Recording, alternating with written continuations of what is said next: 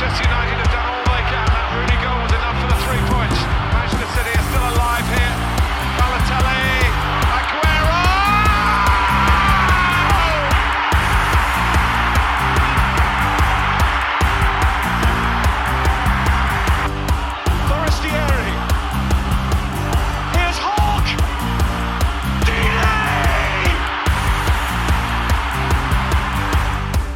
Einen wunderschönen guten Tag und herzlich willkommen zu Radio England. Ich bin Leon Kaminski. Und ich bin Robin Held. Ja, und heute sitzen wir mal wieder Angesicht in Angesicht uns gegenüber und nehmen endlich mal wieder live auf. Das finden wir auch immer mit Abstand am besten. Und wir haben uns gerade auch dazu entschlossen, ganz kurz noch mit der Champions League in diese Folge zu starten, weil da gab es eben ein richtig großes Ding.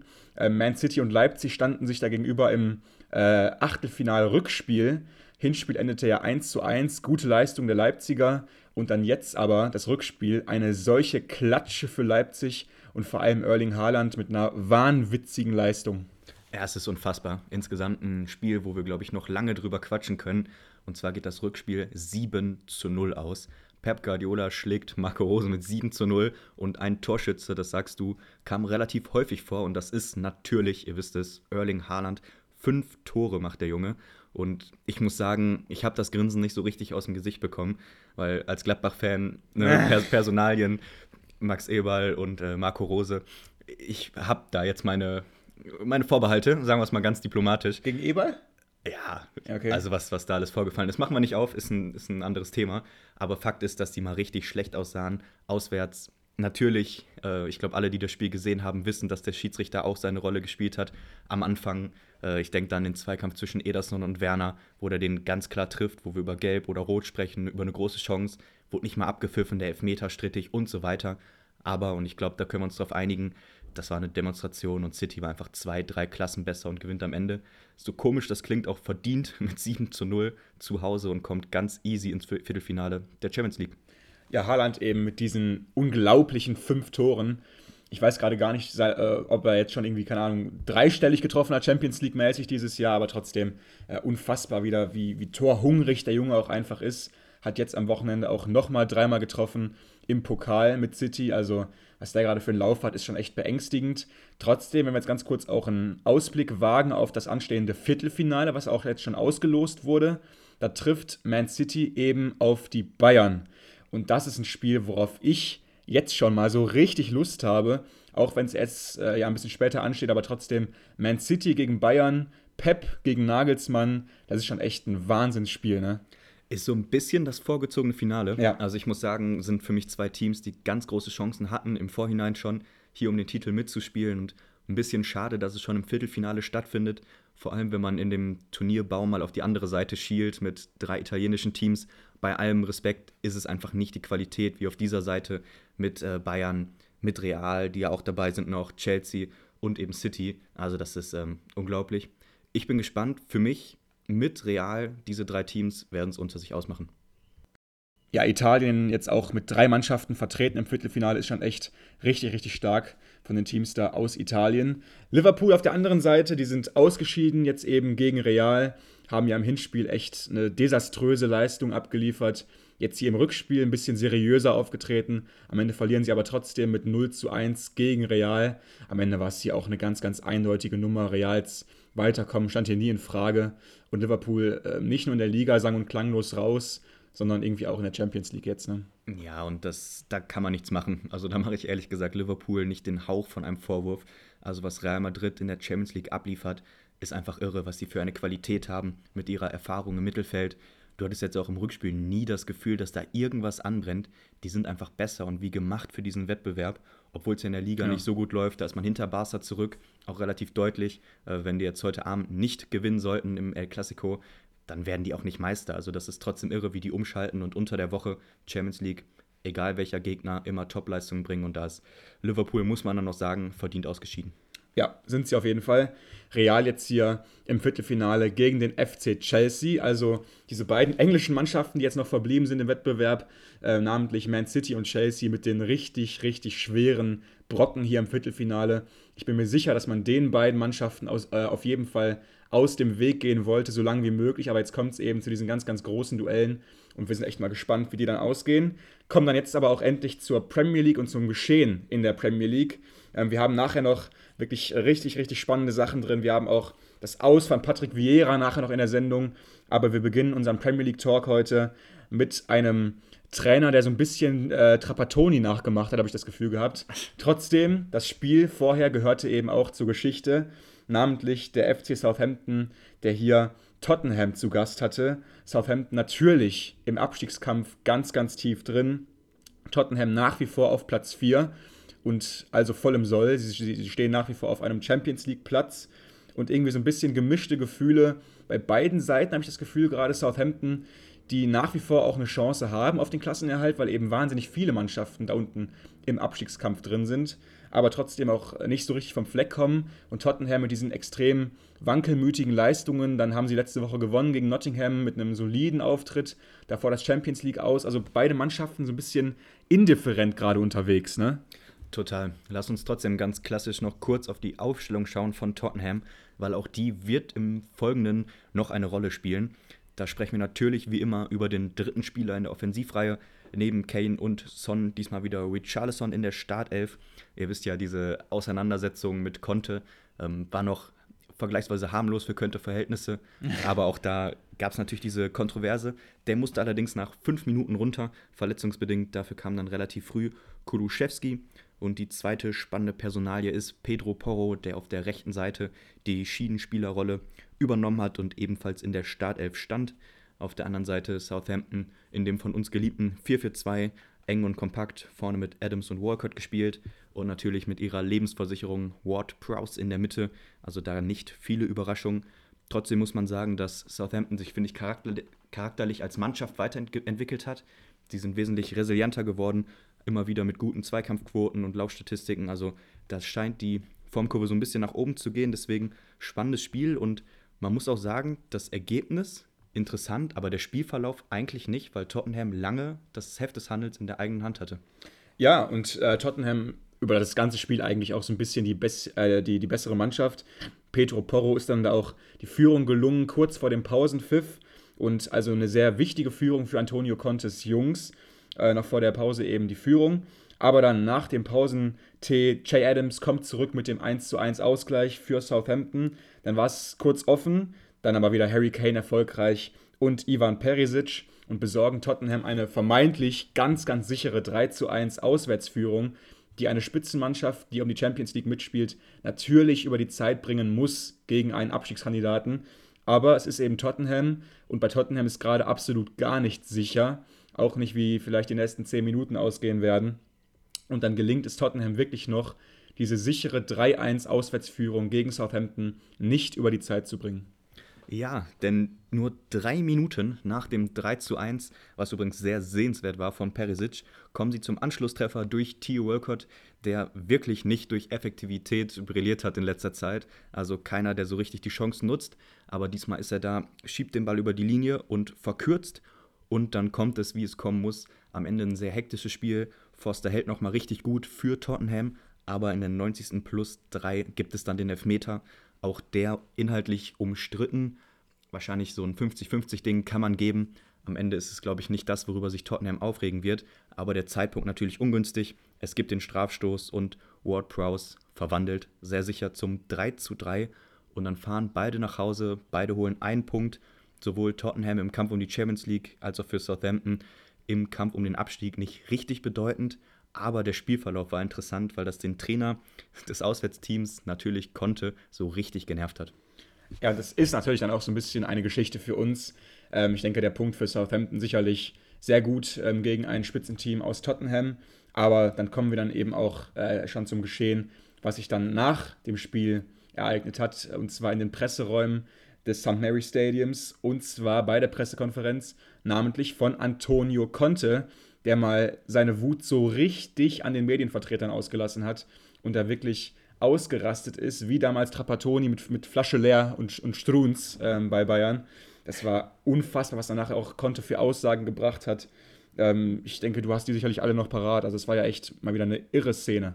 Ja, ich versuche es noch äh, möglichst chronologisch auf die Kette zu bekommen. Also, falls ihr es noch nicht gemacht habt, es lohnt sich. Ich habe mir auch die gesamte Pressekonferenz einmal angeguckt. Also, sowohl von der Aussprache, vom Inhalt, vom Kontext her, von den Fragen. Wirklich, wirklich lohnenswert. Also, sehr, sehr witzig. Trotzdem für euch jetzt hier natürlich, wie ihr es kennt, die Kurzfassung.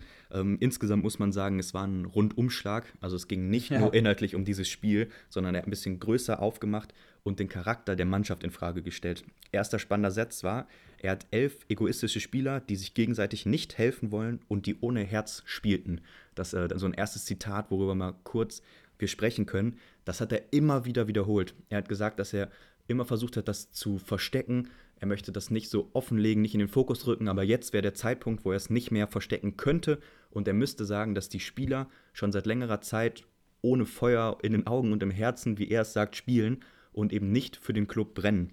Vielleicht das mal eine erste Sache. Wäre das aus deiner Sicht nicht ein Thema, was auch ein Trainer steuern muss? Ist das nicht seine Aufgabe, auch diese Motivation irgendwie auf den Platz zu kriegen? Absolut. Also als Trainer musst du eben vor allem Inhalte vermitteln, aber du musst eben auch ein Mentor sein. Wir haben damals bei Liverpool gesehen, als Klopp kam, das war ein Verein, der ziemlich down war, so stimmungsmäßig mit frustrierten Spielern und auch Fans.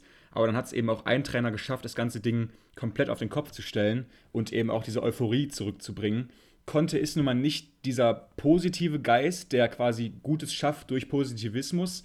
Er ist jemand auch, der, glaube ich, auch mal öffentlich Spieler kritisiert. Das kommt meistens nicht ganz so gut an, aber natürlich absolut. Also da muss ein Trainer auch für verantwortlich sein und die Motivation, die muss er auch bringen. Naja, diese Frage, die ich dir gestellt habe, wurde ihm auch gestellt auf der Pressekonferenz. Er hat ein bisschen ausgewichen und hat gesagt, naja, das ist hier einfach anders, denn hier spielt man nicht um bedeutende Dinge. Zitat, hier möchte man nicht unter Druck spielen. Also so als allgemeinen Konsens hat er gesagt, dass einfach Tottenham fast historisch nicht um die richtig wichtigen Dinge spielt, man nicht in dieser Prime Time wirklich am Start ist und er auch daher diese fehlende Motivation, dieses fehlende Brennen sich irgendwie herleitet, mhm. weil es einfach schon immer so gewesen ist natürlich auch ein brutaler Angriff auf die Geschichte Tottenhams, die ja, ja von vielen anderen Fans und Fanlagern provoziert wird. Ist ja jetzt nicht ein ganz voller Trophäenschrank, ja. sagen wir es mal so. Ja. Und er schlägt halt voll in diese Wunde rein und sagt, das ist eben Tottenham, hier hat man das eben nicht. Er hat ja auch dann wirklich diesen zeitlichen Aspekt reingebracht. Er meinte, das war hier schon seit 20 Jahren so, also auch bevor ich kam. Und ähm, ja, das ist natürlich ein absoluter Rundumschlag gegen alles das, was Tottenham natürlich auch irgendwie auch ausmacht. Und ähm, wenn wir jetzt schon so ein bisschen langsam in die Bewertung reingehen wollen, ich bin mir sicher, dass niemand, der gerade zuhört, denkt, dass das irgendwie akzeptabel ist für einen Trainer, der mit Millionen über Millionen von einem Verein zugeschüttet wird und dann irgendwie so auch das Ansehen und den Stolz ähm, des Vereins so verletzt, für den er nach wie vor arbeitet. Das ist ein absolutes No-Go. Man könnte jetzt vielleicht sagen, er hat doch irgendwie ein bisschen recht.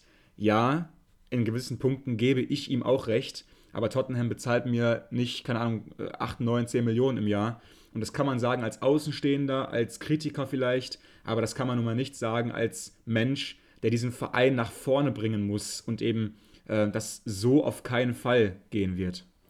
Okay, okay. Bevor ich in meine Bewertung gehe, nochmal das letzte Fazit, ähm, das letzte Zitat vor allem, was wir von Tottenham und Conte in dieser PK hier noch hervorheben wollen. Und das ist, das ist die Geschichte von Tottenham, so konnte.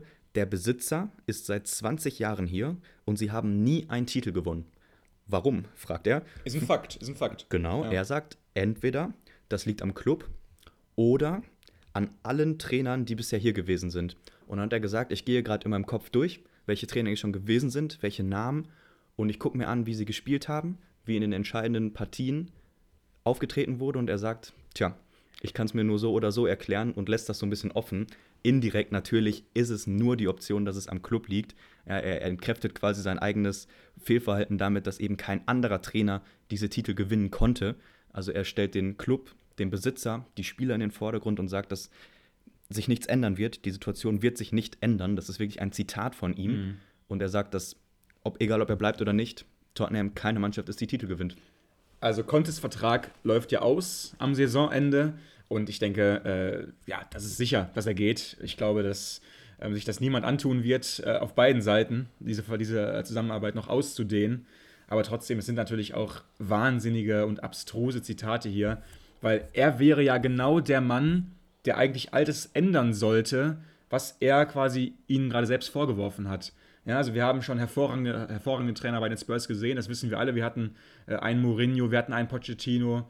Ähm, das waren alles äh, Welttrainer mit einem hervorragenden Ruf und die haben es nicht hinbekommen, Titel zu gewinnen. Man muss aber auch sagen, Mourinho stand in einem Cup-Finale, im League Cup-Finale damals, und dann wurde er aber eine Woche vorher von Levy rausgeworfen. Das heißt, die waren mal nah dran an einem Titel, haben es dann aber so halb äh, wissentlich gar nicht irgendwie richtig gewollt weil da natürlich Levis Position geschwächt worden wäre, weil er wollte Mourinho eh rauswerfen. Hätte Mourinho dann aber einen Titel gewonnen, den ersten seit zig Jahren, wäre das für ihn schwieriger geworden. Das heißt, diese, ähm, ja, diese Geschichte, die ist nun mal auch extrem, extrem spannend von Tottenham mit den Titeln. Aber Conte ist ja eben der Mann, der dafür geholt wurde. Wir wissen alle, dass Conte nicht für Hurra-Fußball bekannt geworden ist, aber er hat überall, wo er war, immer Titel gewonnen. Und jetzt gibt er hier quasi schon auf mit seinen Zitaten. Ne? Genau das ist es. Also er hat keine Lust mehr. Ich glaube, das ist das, was wirklich jeder daraus gelesen hat. Er sagt offen, dass es keinen Sinn hat, mit ihm oder einem anderen Trainer weiterzumachen. Und ja. also mehr Resignation geht ja nicht. Macht den Verein zu, will er eigentlich sagen, ne? Das genau. Ja. Ist äh, zumindest in dem Moment sein Fazit gewesen. Vielleicht nochmal ganz interessant, vor ein paar Wochen gab es das Zitat, dass es für ihn mit Tottenham, wenn er damit in die Top 4 kommt, so ist, als würde er die Premier League gewinnen. Also er sagt, dass das nun mal das absolute Maximum ist. Und wenn sie eine herausragende Saison spielen, alles zusammenläuft, werden sie eben Dritter oder Vierter und nicht Erster. Er sagt, das ist einfach nicht drin. Und ich muss sagen, ja, teile ich. Also mhm, ist, glaube ja. ich, mittlerweile äh, offenkundig, dass die mit, ihrem, mit ihrer Kaderqualität mit dem vierten Platz super zufrieden sein können. Und ich verstehe nicht, warum man jetzt so offen dahin geht und das so kritisiert. Also wenn wir jetzt in diese Frage gehen, mal versuchen in den Kopf von Conte zu springen, ich krieg's nicht hin. Also ich kann mir keine Erklärung ausdenken. Antonio Conte halte ich für einen extrem intelligenten Menschen, ja. der absolut nichts, was er sagt, dem Zufall überlässt. Da ist nichts, was ihm irgendwie gerade mal so rausgerutscht ist und nicht vorher so drei, vier Mal durch seinen Kopf schon gegangen ist. Sein Vertrag läuft am Saisonende aus und wir haben gerade schon gesagt, die Zeichen stehen hundertprozentig nicht auf Verlängerung. Ich will da jetzt niemandem was unterstellen. Ich kenne auch den Vertrag von Conte nicht in allen, in allen Einzelheiten. Ich kenne auch die Klausel nicht und ich kenne auch die genaue Abfindung von Antonio Conte nicht. Aber es ist ja klar, wenn ein Vertrag ausläuft, dann fließt kein Geld mehr. Dann ist der Vertrag halt einfach zu Ende und die Bezahlung hört auf. Wenn du rausgeworfen wirst von einem Verein, dann gibt es immer eine Abfindung, weil äh, kein Trainer mit dem Gehalt lässt sich einfach mal so rauskicken, ohne dafür entschädigt zu werden wie gesagt, ich will es ihm nicht unterstellen, aber es wäre zumindest eine Möglichkeit, dass er da nochmal ganz kurz vor ihm gerade den, den Check in den Augen hatte. Wäre hart. Also ganz ehrlich, bei seiner Karriere, bei seinem Kontostand, bei den Möglichkeiten, die er hat, quasi am nächsten Tag woanders einen Job zu übernehmen, weiß ich nicht. Also ich, ich, ich wie gesagt, ich finde keine richtig plausible Möglichkeit. Für mich ist auch das nicht passt nicht zu ihm, dass er jetzt da nur aufs Geld aus ist und deswegen eine Kündigung provoziert, ein paar Monate bevor es eh vorbei ist. Also das finde ich sehr, sehr, sehr verwunderlich. Ich glaube auch, dass es einfach auch eine super innere Unzufriedenheit ist bei ihm, dass er einfach akzeptieren musste für sich, ob das jetzt richtig ist, objektiv oder nicht, aber dass er für sich festgestellt hat, ich werde hier nichts erreichen und damit irgendwie auch halt nach außen geplatzt ist und dann vielleicht auch aus Trotzigkeit das sofort beenden möchte. Ich weiß es nicht. Für mich das Einzige, was Sinn macht, Trotzdem, wenn man mal von außen drauf guckt, ohne die Namen, ohne die Sätze zu haben, wenn du mit diesem Kader Vierter bist, im Champions League bis ins Achtelfinale kommst, knapp ausscheidest gegen AC Milan, das ist in Ordnung. Also das ist ja sportlich keine Totalkatastrophe. Der, der das Fass aufmacht, ist Conte und er ist derjenige, der Tottenham an Titeln misst, was ich nie machen würde. Aber er setzt diesen Maßstab an und ist dementsprechend gefrustet und dann kann ich es verstehen, für mich das einzig Logische ist, dass eine Trennung kommt. Ob das jetzt nächste Woche ist oder nach der Saison, ist die einzige Frage. Also ich glaube, mit solchen Zitaten, da willst du als Trainer gefeuert werden. Ich kann mir das nicht anders erklären. Mit solchen Zitaten, da ist jedem klar, der mal ein, zwei Jahre in einem Business verbracht hat, da wirst du nun mal einfach entlassen, weil man das nicht hinnehmen kann. Wir sind sehr gespannt, was jetzt passiert, ob Conte weitermacht, ob sie sich trennen, ob sie sich einigen, vielleicht auch irgendwie auf eine vorzeitige Trennung. Ich habe keine Ahnung, aber trotzdem mit solchen Zitaten, da wirst du in ich sag mal, 85 Prozent der Fälle vor die Tür gesetzt und wir sind gespannt. Absolut. Dann lass uns trotzdem mit was Schönem aufhören. Finde ich immer gut.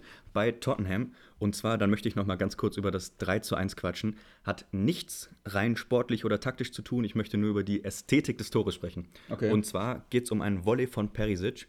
Und ich wollte euch noch kurz auf eine Zeitreise mitnehmen zu Diego Forlan. Oh. Äh, Riesenspieler. Ja. Und der hatte die Fähigkeit, mit links Volleys so schnell nach dem Treffen des Balls auf den Boden zu schießen, dass sie von dort aus wieder sehr hoch Richtung Winkel geflogen sind. Und ich habe so ein Tor ewig nicht gesehen, aber jetzt wieder von Perisic. Also das technisch so umzusetzen, den so zu treffen mit Druck nach unten, dass er dann vom Boden wieder in so einen Bogen fliegt.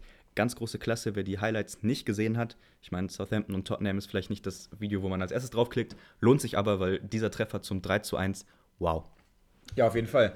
Und danach sollten dann ja auch noch zwei Tore eben folgen für die Saints. Also am Ende geht das hier eben 3 zu 3 aus. Und der Ausraster von Antonio Conte hat möglicherweise gravierende Folgen. Wir werden euch auf dem Laufenden halten. Ein Trainer, der jetzt schon Konsequenzen spüren musste, heißt Patrick Vieira. Er ist seinen Premier League-Job seit Mitte der Woche los. Und zwar hat dort Brighton äh, Crystal Palace geschlagen mit 1 zu 0 und daraufhin musste dann Patrick Vieira am Donnerstagmorgen seinen Hut nehmen. Ganz kurz ähm, ja, ein Blick in die Zahlen. Die Eagles sind das einzige Team in der ganzen Liga, was in diesem Jahr noch keinen einzigen Sieg verbucht hat. Stand Mittwoch nach dem Spiel, also ähm, zum Zeitpunkt seiner Entlassung, da waren sie Zwölfter, mit aber trotzdem nur drei Punkten Vorsprung auf die Abstiegsränge. Und bei drei Punkten Vorsprung, da werden Vorstände meistens nervös. Das ist so. Ähm, sie haben bis dahin nur 21 Tore geschossen in 27 Spielen. Das ist weniger als ein Tor pro Spiel. Absolut nicht gut. Und ähm, ja, insgesamt die letzten Wochen, ähm, wie gesagt, da haben sie auch in drei Spielen es nicht hinbekommen, auch nur einen Torschuss abzugeben. Die Bilanz von Vieira liest sich sehr interessant. Er hat insgesamt äh, 65 Spiele in der Premier League gecoacht für Crystal Palace, äh, hat 17 äh, Siege geholt, 24 Unentschieden und auch 24 Mal verloren. Insgesamt auch weniger Tore geschossen als kassiert. Also insgesamt muss ich sagen, die Statistiken lesen sich für Vera, äh, für Vera nicht so gut ähm, nach diesen 20 Monaten im Amt. Aber trotzdem gibt es da ja auch kritische Stimmen zu der Entlassung. Ja, und ich kann es nachvollziehen. Also ich finde es jetzt auch kein No-Brainer, den zu entlassen, weil du eben keine 1A-Lösung in der Hinterhand hast. Wir haben ja jetzt schon Trainerentlassung gehabt und das Ganze ist nicht so flüssig. Du hast da nicht sechs, sieben Feuerwehrmänner, die irgendwie in den Startlöchern stehen und dir quasi den Klassenerhalt garantieren können, sondern du gehst ins Ungewisse. Und in so einer Situation ein Vera, der unabhängig von seinen Managementqualitäten ganz klar ein Charakter ist, der irgendwie was mit seiner Autorität machen kann, den zu entlassen, ist schon eine harte Entscheidung. Trotzdem, wenn wir uns natürlich die letzte Phase quasi von Crystal Palace angucken, die haben einfach nichts mehr gewonnen und dann irgendwann musst du halt die Reißleine ziehen. Ob das der richtige Zeitpunkt war, auch kurz vor dem Aufeinandertreffen mit Tabellenführer Arsenal, ist eine andere Sache, aber ich glaube, wir müssen sagen, dass Vera keinen Abstieg hatte in dieser Zeit, gute Punkte gesammelt hat in einer schwierigen Liga. Muss man ihm einfach so attestieren, war gut, aber diese letzte Phase war einfach so negativ, dass es nicht mehr haltbar gewesen ist. Okay, finde ich äh, sehr spannende Aussagen von dir. Ich will noch mal ganz kurz an seine erste volle Saison in der Premier League erinnern als Trainer. Kam ja aus Frankreich in die Premier League, hat dann ein Team übernommen, was wirklich vollkommen in so einer Änderungsphase war. Ich glaube, die hatten damals zwölf ablösefreie äh, Abgänge zu verzeichnen gehabt, bevor er kam. Also echt eine umgekrempelte Mannschaft. Er hat die dann neu geformt, hat ein paar Spieler dazugeholt, die sich für mich nach wie vor als gute Transfers erweisen. Und er hat sie dann auch in seiner ersten kompletten Saison, wie gesagt, mit einem ganz neuen Kader auf Platz 12 geführt. Sie haben fast 50 Punkte geholt letzte Saison, was echt eine extrem gute Zahl ist. Und ich muss sagen, wirklich diese eine Saison, die war sehr gut. Da haben sie auch große Teams geschlagen und eine super Figur gemacht. Da waren Palace-Fans auch sehr zufrieden. Und wir waren ja auch sehr angetan von ihm. Trotzdem die Leistung in der aktuellen Saison, die ist tabellarisch komplett vergleichbar. Sie stehen nach wie vor auf Platz 12 aber eben nur mit ein paar Punkten Vorsprung auf den ersten Abstiegsplatz. Der Abstiegskampf, der ist nun mal wahnsinnig eng dieses Jahr und hatte auch schon viele Opfer in äh, Form von Trainern. Jetzt hat es eben auch Vira, Vira getroffen. Trotzdem, was für mich jetzt auch ein bisschen in, ja, wirklich überraschend war, dass sie so kurz vor Saisonende eine so große Entscheidung fällen, meines Wissens ohne direkten Nachfolgekandidaten da ist doch das Risiko, dass du jetzt runtergehst, viel, viel größer, ohne einen Trainer, der die Mannschaft gut kennt. Ja, es war trotzdem für mich immer, du hast diese Hoffnung auf diesen neuen Trainereffekt. Also es ist ja nachgewiesen, dass diese ersten Partien mit neuem Coach immer tendenziell gut verlaufen und einfach da neuen Wind reinzubringen und zu hoffen, dass man den Abstieg einfach noch verhindern kann. Ich kann es nachvollziehen. Trotzdem, wie gesagt, gerade mit der Perspektive auf den Nachfolger ist das Ganze kritisch zu sehen. Ist, glaube ich, unsere beider Meinung. Ja. Jetzt äh, kann ich natürlich schon rüberschauen auf dein Handy und du hattest da gerade schon die Liste mit neuen Kandidaten offen. Nimm uns doch mal ein bisschen mit, so in deinen Augen. Ist eine schwierige Entscheidung, aber aus dem Bauch raus, was wäre deine Ideallösung für diese letzte Schlussphase? Ja, also die Buchmacher sehen ganz klar einen alten Bekannten als Favoriten und zwar ist das Roy Hodgson, der ehemalige englische Nationaltrainer, war ja auch der Vorgänger von Vieira bei Crystal Palace. Also da geht man vielleicht wieder zurück zur Ex äh, mit Roy Hodgson. Wäre jetzt für mich wirklich keine gute Lösung. Ich war nie ein großer Fan von Hodgson, auch schon nicht als Nationaltrainer. Bei Palace, dann war das eben auch so ein bisschen ja, das Elend verwalten. Also sie haben eben die Klasse gehalten, was jetzt gerade wahrscheinlich ein super Achievement wäre für Palace, aber sie haben sich wirklich null weiterentwickelt und dann kam eben Vieira und der Verein hat sich nach vorne bewegt. Also du hast ganz klar den Fortschritt gesehen nach Roy Hodgson und jetzt wieder zurück zu verfallen in diese alten Muster halte ich echt für keinen guten Weg. Als Feuerwehrmann vielleicht maximal. Andere Kandidaten sind da zum Beispiel Lucien Favre, den du ja auch sehr gut kennst von der Borussia aus Gladbach Jesse March wird gehandelt, aber der wird halt überall gehandelt, ist ja klar. Und auch Ralf Hasenhüttel wurde genannt. Jemand, den ich persönlich sehr gerne wieder in der Liga sehen würde. Ob bei Palace ist jetzt natürlich eine schwierige Frage.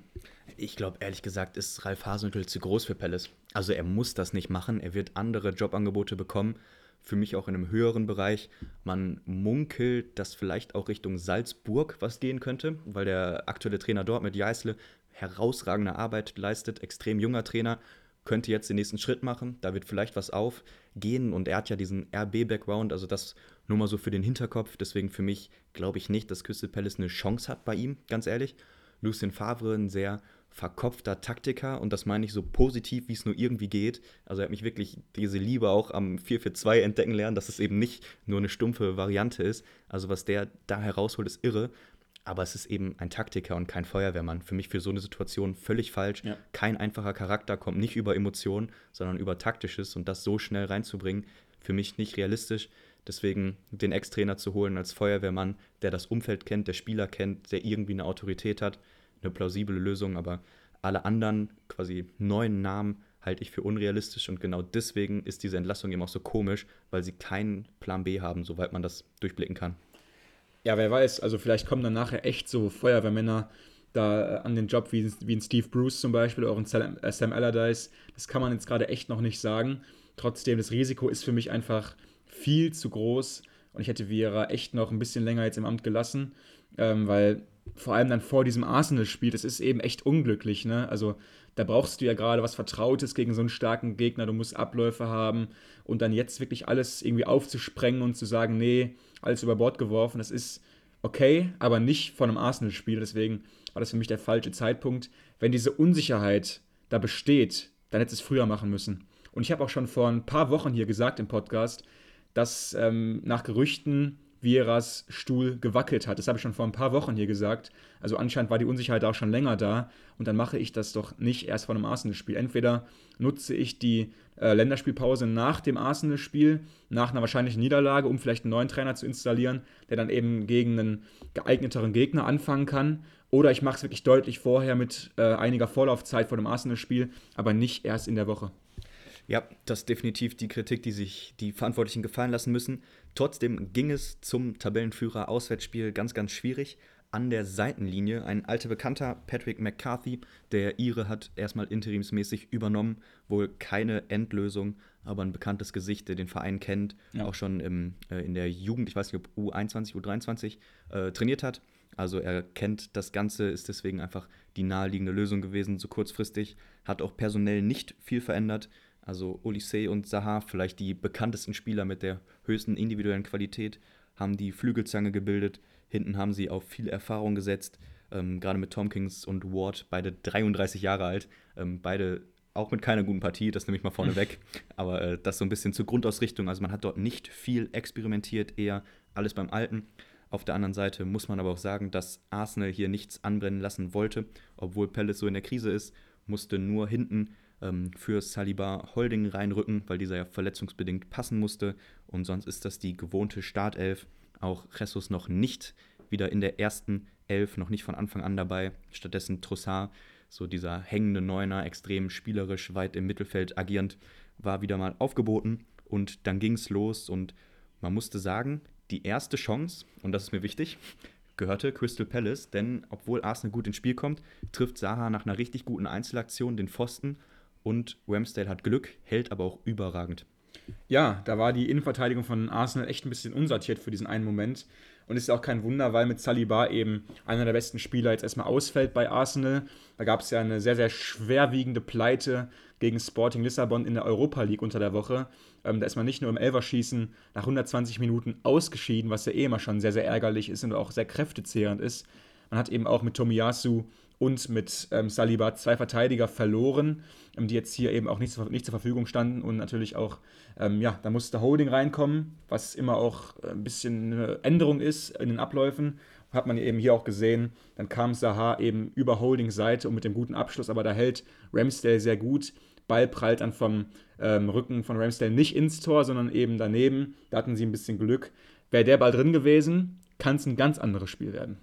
Genau, weil, und das gehört auch zur Wahrheit, der Ball ist eben nicht drin und das Spiel läuft relativ standardmäßig, wenn der Tabellenführer so ein Spiel hat. Sie machen eine wirklich super erste Halbzeit, treffen durch Gabriel Martinelli, super Einzelaktion, lässt da mit einer schnellen Bewegung, ich glaube Ward war es, aussteigen und schiebt den Ball dann gekonnt ins lange Eck. Das 2 zu 0 fällt dann relativ zügig auch noch vor der Halbzeitpause durch Saka mit einem guten Abschluss und dann steht es eben 2 zu 0. Du hast Arsenal, die das Spiel machen. Palace kommt kaum nach vorne. Also nach diesem Pfostentreffer hatten sie wirklich keine entscheidenden Aktionen mehr im letzten Drittel. Und kurz nach der Wiederanpfiff der zweiten Halbzeit trifft dann Chaka zum 3 zu 1. Der neu gelernte Box-to-Box-Spieler geht den ganzen Weg bis zum gegnerischen Fünfer und drückt den Ball irgendwie im Fallen über die Linie. Und dann steht es 3 zu 0 und wir müssen sagen, dass Palace wenig Gegenleistung gezeigt hat. Ja, also es gab echt Phasen, da habe ich mir richtig Angst, äh, habe ich mir richtig Sorgen gemacht um Palace, wie unsicher die da hinten standen, wie fragil die waren. Da ging ja nichts bei Palace. Also es waren echt ja. Phasen, wo sie sich absolut ergeben haben, ähm, wo Arsenal sich einfach durchkombinieren konnte. Und da waren Löcher in Palace äh, Defensive. Das war unfassbar. Tompkins, was hat, was, was hat Tompkins da heute gemacht? Da hättest du mich als Pappfigur aufstellen können. Da hätte Arsenal wahrscheinlich irgendwie äh, mehr mit zu tun gehabt. Also da gab es echt äh, Defensivleistungen heute von Palace, die gingen gar nicht. Und in der Verfassung mache ich mir richtig Sorgen um Palace. Jetzt sind sie trainerlos. Wir haben das vorher, wir haben das vorher gesehen gehabt bei Southampton und auch bei Leeds. Du bekommst gerade keine guten Trainer in diesen Abstiegskampf da unten rein, weil die alle Angst haben, dass sie absteigen und kein Trainer will absteigen aus der Premier League. Da hast du einfach einen ganz schlechten Ruf auf einmal. Und ähm, da habe ich mir recht richtig Sorgen gemacht. Dann kommen sie eben nochmal zurück mit Schlupp, ähm, verkürzen da aber dann nachher auch die Entscheidung durch Saka endgültig. Also am Ende ein ganz, ganz ungefährdeter 4-1 Arsenal-Sieg und ein Palace, was mir richtig Sorgen bereitet, weil die haben wir die letzten Jahre immer in der Liga gesehen. Und vor allem nach dem Spiel und nach der Trainerentscheidung könnten sie für mich vielleicht auch den Gang nach unten antreten. Genau, weil bei diesem Auswärtsspiel hatten sie wirklich nur, ich weiß nicht, 15, 20 gute Minuten rund um ihren Treffer hatten sie dann auch mal Offensivaktionen, aber insgesamt war es eben viel zu wenig und phasenweise haben die sich da durchkombiniert. Da war null Gegenwehr. Du hast jetzt Tompkins dir rausgewählt, ist aber nur einer von vielen, die hinten wirklich schlecht aussahen, haben die Räume einfach nicht zubekommen. Ein Oedegaard, ein Ben White, ein Zacke haben sich da auf der Seite durchkombiniert. Da war einfach gar keine Gegenwehr. Sie kamen nicht in die Zweikämpfe und verlieren dann auch verdient 4 zu 1, hätten auch noch ein, zwei Tore mehr sein können, haben äh, nur 38% Ballbesitz gehabt. Also haben sich so ein bisschen ergeben. Am Ende wird es nicht peinlich, wir sprechen nicht über eine ganz große Klatsche. Trotzdem ist natürlich auch 4-1 ein Ergebnis, was sich nicht so gut liest. Vor allem gehst du jetzt mit diesem Gefühl in die Länderspielpause. Hoffentlich aus Palace Sicht gibt es bis dahin eine endgültige Lösung, einen neuen Trainer, der irgendwie noch Impulse setzen kann. Sonst muss man sagen, wenn man sich die Form anguckt, ist Palace, obwohl sie jetzt auf Platz 12 stehen, weit oben bei den Abschiedskandidaten. Das ist echt verrückt, ne? Also es gibt ja echt Mannschaften, die wirklich auf einem Abstiegsrang stehen, denen ich bessere Chancen zutraue als Palace, die weit über dem Strich stehen, tabellarisch zumindest. Ähm, haben jetzt im Moment 27 Punkte aus 28 Spielen, äh, haben drei Punkte Vorsprung, wie gesagt, immer noch auf den ersten Abstiegsrang der, äh, Abstiegsrang, der von West Ham belegt wird. Aber trotzdem West Ham mit zwei Spielen weniger als Palace. Also da wirken diese drei Punkte auf einmal gar nicht mehr so viel. Und ähm, ich bin echt gespannt, wer da jetzt als Trainer kommt. Ich denke, davon hängt auch sehr viel ab, wie es dann nachher ausgeht, weil ähm, Palace wird sich da ohne Trainer auf keinen Fall mehr irgendwie spielerisch noch befreien können. Eine Mannschaft, bei der es mit dem neuen Trainer richtig bergauf gegangen ist, was wir ja auch schon damals prophezeit haben, ist der FC Everton unter Sean Deitch. Die punkten da wirklich ähm, ziemlich viel und äh, spielen unentschieden, gewinnen immer wieder. Also Everton und Sean Deitch, das ist einfach eine extrem gute Lösung. Das passt gut zusammen. Äh, es passt gut zusammen, haben wir damals auch schon gesagt. Äh, arbeiten sich da echt weg von den Abstiegsrängen und hatten jetzt hier ein schwieriges Auswärtsspiel beim FC Chelsea. Genau, weil Chelsea, man will es gar nicht glauben, aber die haben sowas wie eine aufsteigende Form. Sind in der Champions League weitergekommen, sind hier immerhin im Viertelfinale. Ich äh, bekomme da immer so ein bisschen Flashbacks von der Tuchel-Zeit, wo ja auch wirklich nicht alles zusammenlief, aber irgendwie haben die geliefert. Und das scheint sich hier vielleicht in Ansätzen auch abzuzeichnen. Aber machen wir mal Step by Step und gucken uns an, was Potter mit Chelsea so personell veranstaltet hat. Denn ich würde sagen, so ganz langsam kristallisiert sich da so etwas wie eine Startelf hier raus. Wahnsinn. Ist ja das Team mit den meisten Spielern, die eingesetzt wurden, äh, mit Abstand. Also da haben sie sich einfach schwer getan, sich auch nur auf die ersten 15, 16 Spieler festzulegen, einfach weil sie so viele haben, die da durchrotieren. Trotzdem jetzt in der Abwehr Fofana, Kulibali und Badiashil. Auf den Außen James und Chilwell. Doppelsechs mit Fernandes und Kovacic. Und vorne Pulisic, Havertz und Joe Felix. Vielleicht noch interessant, Pulisic zuletzt nicht viel gespielt, heißt aber nicht, dass Potter ihn nicht leiden kann, sondern kommt aus einer langen Verletzung, hat auch jetzt nur in Anführungsstrichen, glaube ich, an die 60 Minuten gemacht. Also das vielleicht für den Hinterkopf. Auch Kovacic kommt zurück. Kanté das erste Mal wieder auf der Bank. Leider keine Minute gemacht. Ist ja auch ein Spieler, was der in Topform kann, wissen wir alle. Aber das vielleicht schon mal so als Gefühl. Vorne Havertz und Felix scheinen gesetzt zu sein. Reese James rechts, ganz, ganz wichtig. Dreierkette formiert sich langsam. Kepa hinten drin. Also unabhängig vom sportlichen Erfolg, immerhin mal ein bisschen Konstanz in der Startelf. Ja, auf der anderen Seite sehen wir sowas ähnliches. Konstanz bei Sean Deitch und dem FC Everton. Ähm, wieder das eklige Fünfer-Mittelfeld mit Iwobi, Ducouré, Gay, Onana und McNeil. Vorne äh, Gray im Sturm und nicht Calvert-Lewin der wahrscheinlich wieder mal mit einem gekrümmten Haar oder so verletzt ist. Ich weiß es nicht. Auf jeden Fall, ähm, ja, auf jeden Fall äh, eine, eine, spannende Partie hier. Everton, die um jeden Grashalm kämpfen unter Sean Deitch. Was zum Trainer mentalitätsmäßig machen kann, das sehen wir eben auch bei Everton, weil wir darüber gerade auch gesprochen haben, bei Antonio Conte und Tottenham. Sean Deitch hat wirklich Everton umgedreht und er hat die Spieler motivieren können. Das ist auch sein Verdienst, dass sie gerade so gut dastehen, wie sie dastehen. Und es war klar, dass, äh, dass Chelsea hier kein leichtes Spiel haben werden die die letzten drei äh, Pflichtspiele gewinnen konnten. Also auch in einer echt guten Form da ankamen. Erste Halbzeit überhaupt keine Tore, aber in der zweiten Halbzeit ging es ja mal richtig voran. Ne? Ja, man will es gar nicht glauben, aber es fallen tatsächlich vier Tore zwischen Chelsea und Everton in einer Halbzeit. Den Anfang macht Joao Felix in der 52. Minute. Gute Einzelleistung, Pfosten rein, starker Schuss, nimmt er mal die Lücke mit. Trotzdem muss man sagen, auch bis dahin, so viele klare Chancen hatten sie nicht. Ist auch logisch gegen den Sondage-Team, gegen Everton, die tief stehen, mache ich keinen Vorwurf, aber trotzdem kein Glanzstück bis dahin. Aber dann ging es los, denn kurz später in der 69. Minute kommt Everton zum Ausgleich. Nach einer Ecke drückt Ducouré den Ball über die Linie. Doch das Spiel geht weiterhin turbulent ähm, fort, denn Havertz bekommt in der 76. Minute einen Elfmeter verwandelt und das war es aber noch nicht. Einen nee. Treffer haben wir noch über. Und das ist tatsächlich nochmal der Ausgleich. Das Spiel geht dann am Ende 2 zu 2 aus. Der junge Stürmer Sims wurde eingewechselt. Gutes Händchen von Sondage. Stürmer setzt sich richtig gut durch gegen Kulibali, drängt ihn gut ab, ist schneller und schiebt ihn damit rechts ins Tor. Wir können den Torwart nicht ganz rausnehmen, also da sah Kepa wirklich nicht so gut aus, aber wird Everton am Ende egal sein. Sie erkämpfen sich diesen Punkt man muss sagen, Chelsea hat eigentlich ein gutes Heimspiel gemacht, hatten auch mehr Chancen, machen aber nur zwei Tore und kassieren eben auch zwei, was dann in so einem Spiel natürlich viel zu viel ist. Und am Ende geht die Punkteteilung dann auch in Ordnung. Trotzdem bei Chelsea gehört auch zur Wahrheit, steigende Form würde ich auch weiterhin attestieren. Ja, gebe ich dir recht. Ganz kurz noch zum am Ende dann äh, ja, Lucky Punch-Torschützen von Everton. Alice Sims, ganz spannender Mann äh, aus der Everton-Jugend, ist auch erst 22 Jahre alt, ist ziemlich groß mit 1,91 hat äh, sechs Premier League Kurzansätze bisher verbuchen können in dieser Saison und jetzt mit seinem ersten Tor für Everton in der Premier League. Also auch für ihn sicherlich ein ganz, ganz großer Tag. Beschert hier Everton einen riesigen Punkt im Abstiegskampf beim, Groß, äh, beim großen FC Chelsea. Und die Frage ist ja auch, äh, Chelsea, Euroleague, Champions League, kommen sie nochmal irgendwie zumindest in diese Region. Man denkt immer so, ja, jetzt läuft's und, und dann gewinnen sie überzeugend, aber dann auch wieder hier so, solche Rückschläge gegen einen, ja, dezimiertes Everton, was du halt ganz klar schlagen musst als Spitzenteam. Chelsea kommt nach wie vor einfach nicht vom Fleck, ne? Nee, und die stehen auch nur zwei Plätze höher als Crystal Palace. Also das ist diese bekannte Zweiteilung der Tabelle irgendwie. Platz 12 bis 20 wirklich eng beieinander. Ja. Aber dann der Cut zwischen Villa und Palace, zwischen Platz 11 und 12 ist einfach riesig. Jawohl. Da liegen elf Punkte zwischen Chelsea eben noch einen Platz vor Villa wegen dem besseren Torverhältnis mit 38 Punkten. Brighton auf der 7 mit 42 Punkten. Also man ist in Reichweite zu den internationalen Plätzen aber du musst nochmal richtig reinklotzen und die Punkte holen. Und so ein Heimspiel gegen Everton ist eben so eine Partie, wo du dreifach punkten musst. Auf jeden Fall. Gerade wenn du gut im Spiel bist, zwei Tore machst, das darfst du dir nicht nehmen lassen. Äh, ich glaube, ein Konte wird es noch ein bisschen klarer formulieren, aber das sind Punkte, die musst du behalten. Ja, auf jeden Fall. Und ähm, es wird auch irgendwie nicht ganz so ruhig bei Chelsea gerade.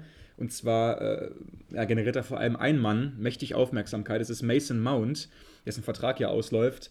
Und ähm, da scharen die sich jetzt wohl auch schon die Interessenten rund um Mason Mount. Hat letztens seinen Berater gewechselt, ist jetzt zur Berateragentur Roof gegangen und strebt wohl einen Wechsel innerhalb Englands an. United und auch Liverpool haben da wohl schon mächtig angeklopft und Mason Mount, ein integraler Bestandteil des äh, Chelsea-Teams die letzten drei, vier Jahre, ist wohl auf dem Sprung weg von der Stamford Bridge, vielleicht zu United oder zu Liverpool? ja, ist ja so der Musterjunge von Lampard, damals darüber so in den Kader gerückt und seitdem wirklich, der spielt immer und ich bin Riesenfan.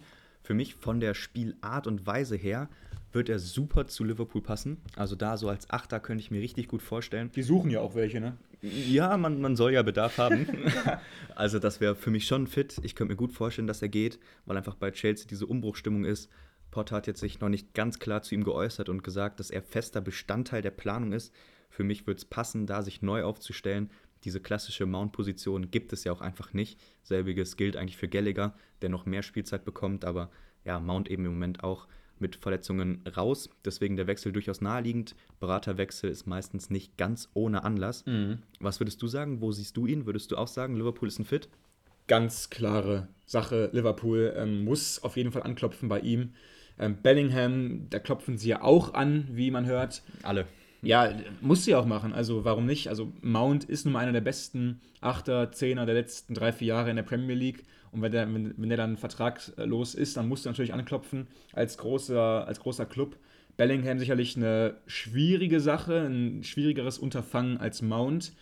Ähm, wenn du jetzt die Wahl hättest zwischen einem ablösefreien Mount und einem 130 Millionen Bellingham, welchen Transfer würdest du so als CEO lieber machen? Ist das eine, eine Scherzfrage? Ich, wirklich ablösefreier Mount oder 130 Millionen plus für Bellingham? Bellingham ist der Meistermacher der nächsten drei, vier Jahre. Für mich ist das der Schlüsselspieler, für mich ist das der Transfer, da musst du alles reinwerfen, muss über allem stehen. Also auch für eine exorbitante Summe, die Dortmund natürlich aufrufen wird. Ja, ist das exorbitant? Sind 130 Millionen für einen, der Stammspieler, Führungsspieler, Captain bei Dortmund gewesen ist? Auf allerhöchstem Niveau gezeigt hat, dass er Weltklasse ist, ist das so viel zu viel. Also ich finde, dann sind 130 Millionen äh, fast noch ein Schnapper, wenn ich überlege, was da teilweise sonst bezahlt wird. Ähm, deswegen ja, ich würde all in gehen für Bellingham, aber ganz unabhängig davon und vielleicht ja auch zusätzlich, ein Mount zu Liverpool als anderen Spielertyp wird passen. Vielleicht auch beide. Also es wäre schon irgendwie, genau. wäre ja nicht schlecht. Also dann so ein Fabinho mit äh, Bellingham und Mount kann man sich auf jeden Fall schon vorstellen. Sind wir mal gespannt was diese beiden Herren auf jeden Fall vereint, dass sie zusammen in das nächste Team von Gareth Southgate berufen worden sind für die kommenden Länderspiele. Da gab es auch eine ganz, ganz große Kontroverse wieder. Southgate macht ja weiter bis zum nächsten Turnier mindestens einmal. Alleine das war ja schon umstritten. Und Southgates Nominierungen bleiben natürlich ein Thema und vor allem auch bei uns. Ähm, ich finde es immer wieder abstrus, welche Nominierungen Southgate da wieder raushaut. Ähm, ich kann es wirklich nicht glauben, welche Spieler er da mitnimmt und außen vor lässt. Also beides verstehe ich häufig nicht bei Gareth Southgate. Ähm, das sind echt wieder mal ein paar Schoten dabei. Er nimmt zum Beispiel einen Calvin Phillips mit, der, glaube ich, irgendwie 60 Minuten Spielzeit bisher bekommen hat bei Man City in der Premier League. Und dafür bleibt jemand wie James Ward-Prowse zu Hause, der Southampton gerade so ein bisschen im Alleingang eine Chance gibt auf den Klassenerhalt und da fast bester Mann ist, jedes Spiel und äh, wirklich eine einzigartige Hauruck-Leistung da leistet. Und das wird einfach überhaupt nicht belohnt. Und jemand, der einfach bei einem großen Team 60 Minuten nur gespielt hat in der ganzen Saison, wird mitgenommen. Unglaublich defensiv. Ein Eric Dyer, Harry Maguire sind beide nach wie vor gesetzt bei Southgate.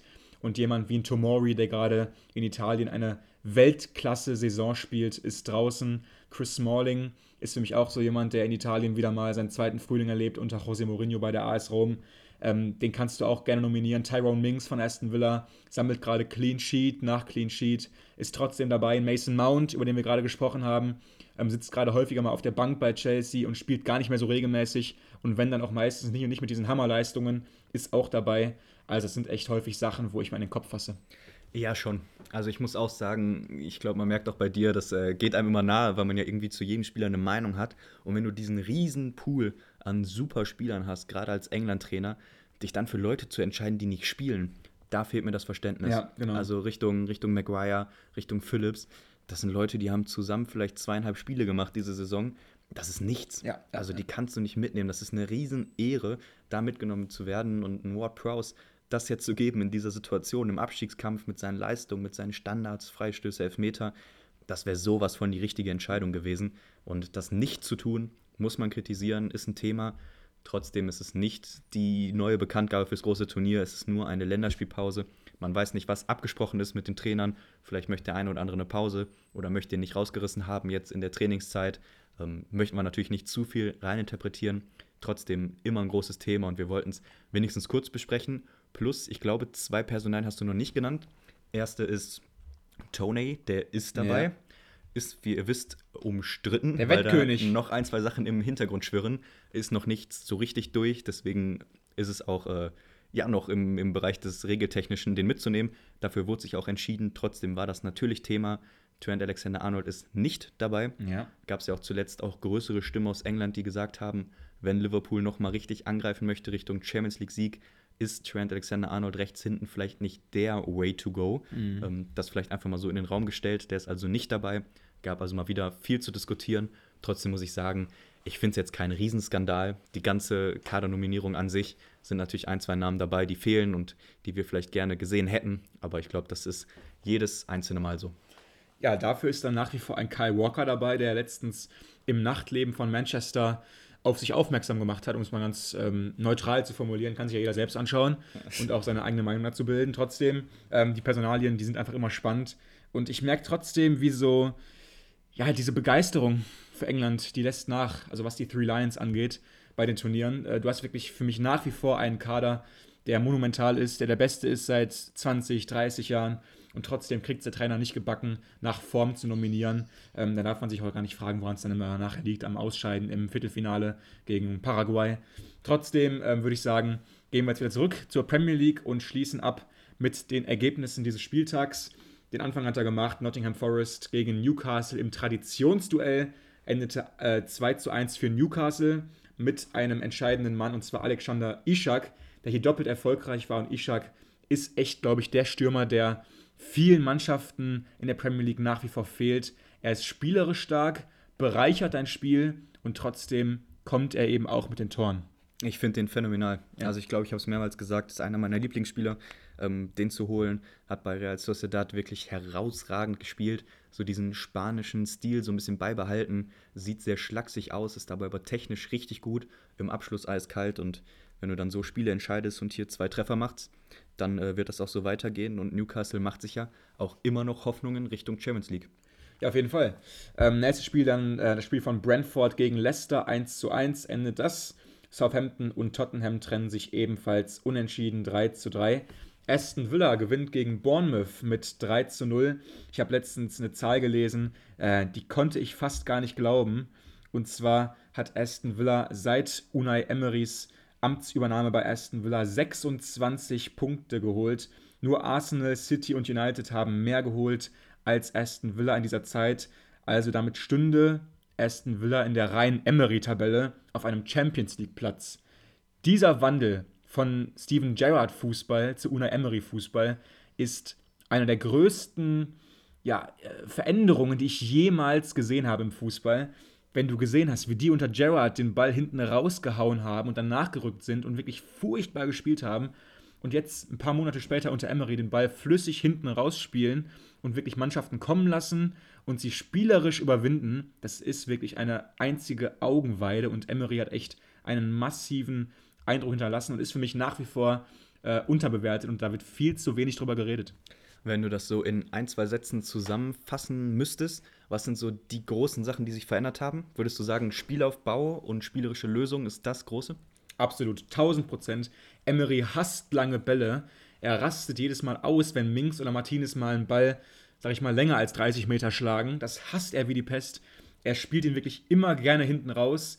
Ähm, dann gab es ja auch vor ein paar Wochen mal ein Gegentor, was sich gefangen wurde nach so einem ähm, Herauskombinieren hinten raus. Das war natürlich nicht schön, aber trotzdem, Emery will immer, dass hinten raus gespielt wird. Er will, dass Fußball gespielt wird. Und dazu hat, will er nun mal auch wirklich tolle Spieler mit Douglas Lewis, Kamara, der gerade verletzt ist, aber trotzdem McGinn, Ramsey, Digne, Konsa.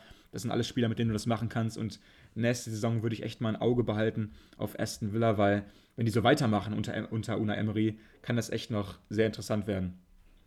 Nächstes Spiel, was dann auch zu Ende gegangen ist, war auch ein sehr spannendes Spiel. Und zwar haben die Wolves zu Hause verloren mit 4 zu 2 gegen Leeds United. Ein absoluter Abstiegskrimi mit sechs Toren. So brauchen wir das, so wollen wir das. Beide Mannschaften mit offenem Visier. Und am Ende Leeds hier mit der Oberhand. Ähm, da waren die Torschützen ganz bekannte Namen bei Leeds. Äh, Harrison, Ailing und auch Rodrigo hier erfolgreich. Der andere Torschütze war Christensen. Auf der anderen Seite treffen eben Castro und Cunha. Trotzdem sechs Tore, Abstiegs, äh, Abstiegsthriller. Sowas wollen wir sehen, ne? Ja, super wichtige Punkte für Leeds. Also ich glaube, ihr wisst, dass die eine wirklich schwierige Saison haben. Seit March weg ist, sieht es aber gar nicht so verkehrt aus. Haben jetzt hier ein ganz wichtiges Spiel gewonnen, vier Tore gemacht. Ähm, ja, auch einfach das, man mal so Leute wieder treffen sieht, wie, wie ein Ailing oder ein Christensen, die ja. eigentlich nicht dafür bekannt sind, zeigt einfach, dass diese Mannschaft immer noch funktioniert. Ähm, gab noch zwei rote Karten bei den Wolves, also das auch noch Teil der Wahrheit, aber beide erst zum Ende des Spiels, wo es eigentlich schon entschieden war. Deswegen Kompliment an Leeds und ganz wichtiger Dreier. Ja, echt ein ganz wichtiger Dreier unten im Abstiegskampf. Chelsea und Everton trennen sich dann 2 zu 2 und Arsenal schlägt Crystal Palace überzeugend mit 4 zu 1. Arsenal mittlerweile mit 8 Punkten Vorsprung auf City in der Tabelle. Ähm, natürlich müssen wir auch noch sagen, dass viele Spiele ausgefallen sind heute an diesem Spieltag und zwar Liverpool, Fulham, City, West Ham und Brighton United wurden allesamt verschoben wegen Cup-Beteiligungen der jeweiligen Teams. Dann natürlich jetzt noch zum Schluss der Spieler des Spieltags. Da würde ich jetzt dir einmal den Vortritt überlassen. Ich mach's mal wieder ganz langweilig und mach's mal wörtlich und nehme wirklich den, der am besten war. Und das ist für mich Bukayo Saka mit einer unfassbar guten Leistung gegen Crystal Palace. War von der starken Offensive noch der beste Mann.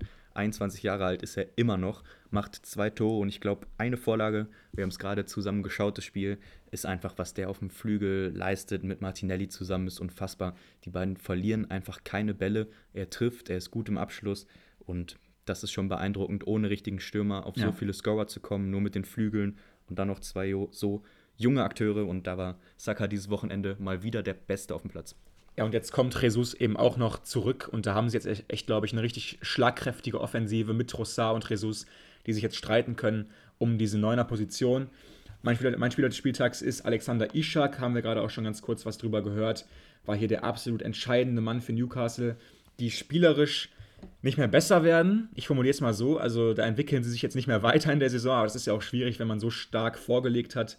Aber hier eben wieder mal fast im Alleingang mit zwei Toren erfolgreich gegen Nottingham. Ein ganz, ganz wichtiger Auswärtsdreier, um da einfach Schritt zu halten mit den Teams ganz, ganz oben. Und Ishak ist echt, glaube ich, ein Mann, der noch richtig, richtig wertvoll werden könnte für Newcastle.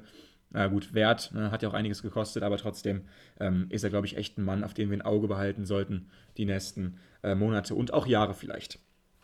Dann auf jeden Fall vielen Dank, dass ihr uns bisher gefolgt seid. Hat mir wieder mal riesigen Spaß gemacht, das heute auch hier live in Persona aufzunehmen. Dieses Flair, das ist einfach unbeschreiblich. Das Knistern, was hier in der Luft ist, dieses Fieber, ja, das, das, das brauchen wir und das wollen wir. Und ähm. Das, Das haben wir auch wieder mal heute hautnah erlebt, im wahrsten Sinne des Wortes. Ne, jetzt reicht's. Äh, genau, auf jeden Fall, wenn euch jetzt diese Darbietung hier gefallen hat, dann lasst uns doch gerne eine positive Bewertung da bei Spotify oder bei Apple Podcasts oder wo ihr uns auch sonst hört. Lasst ein Abo da, stellt die Benachrichtigungen an, dass ihr uns auch immer sofort äh, mitbekommt, wenn eine Folge raus ist. Erzählt gerne euren Freunden, euren Bekannten vom Podcast. Das kann auch nie schaden. Und dann ähm, verabschieden wir uns jetzt in die Länderspielpause und äh, sagen euch jetzt noch, äh, dass ihr eine schöne Woche haben sollt. Bis dahin, haltet durch. Ciao, ciao.